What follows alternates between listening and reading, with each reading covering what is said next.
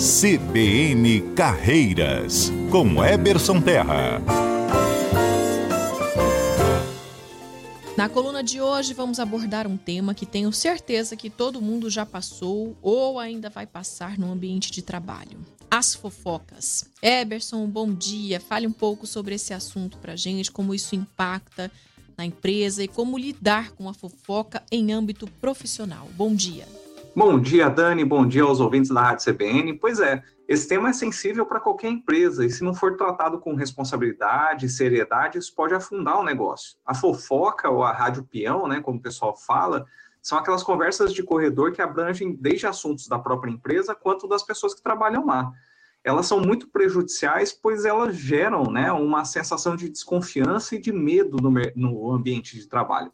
Quando uma fofoca é propagada, muita gente pode começar a tomar atitudes ruins, como uma espécie de defesa para a própria sobrevivência lá dentro. Sem dúvida, um ambiente com muita desconfiança atrapalha a produtividade e também a relação entre as equipes, certo? Como a liderança precisa lidar com essa situação?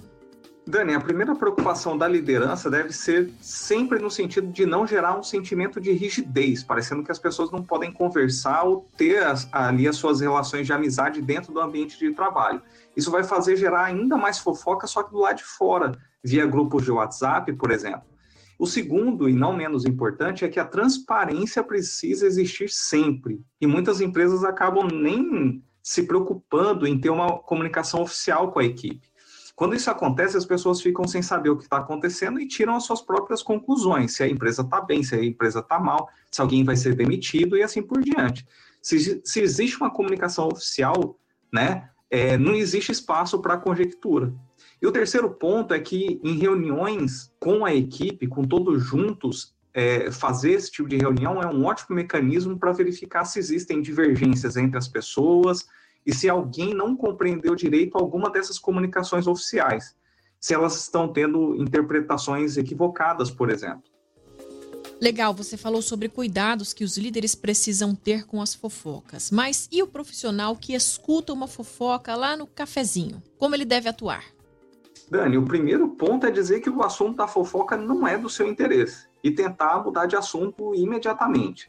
Se a pessoa insistir com o um assunto, é hora de você buscar uma saída francesa, dizendo que precisa voltar para o trabalho, falar com alguém e simplesmente cortar o assunto pela metade, sem se permitir ouvir até o final. Quanto menos você conhece sobre uma fofoca, mais protegido você está em relação a ser envolvido, por exemplo, em algum movimento indesejado de outras pessoas e por aí vai.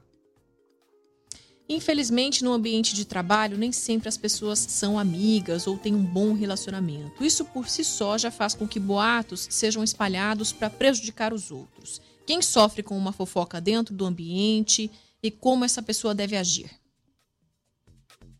Bom, a pessoa que sofre com boato não deve confrontar com quem falou, até mesmo porque quem espalha fofoca tenta sempre terceirizar a fonte da informação e confrontar, às vezes, a pessoa errada pode criar mais problema.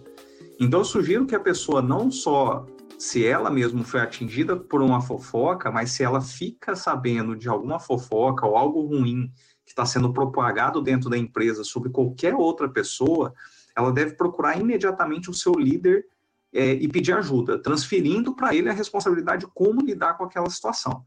Mas a gente sabe que, às vezes, até o próprio líder está envolvido na fofoca. E, nesse caso, eu sugiro que o profissional busque uma liderança que ele julga isento dentro da empresa, né? Preferencialmente o RH ou uma equipe, né? Uma pessoa similar ao RH da empresa.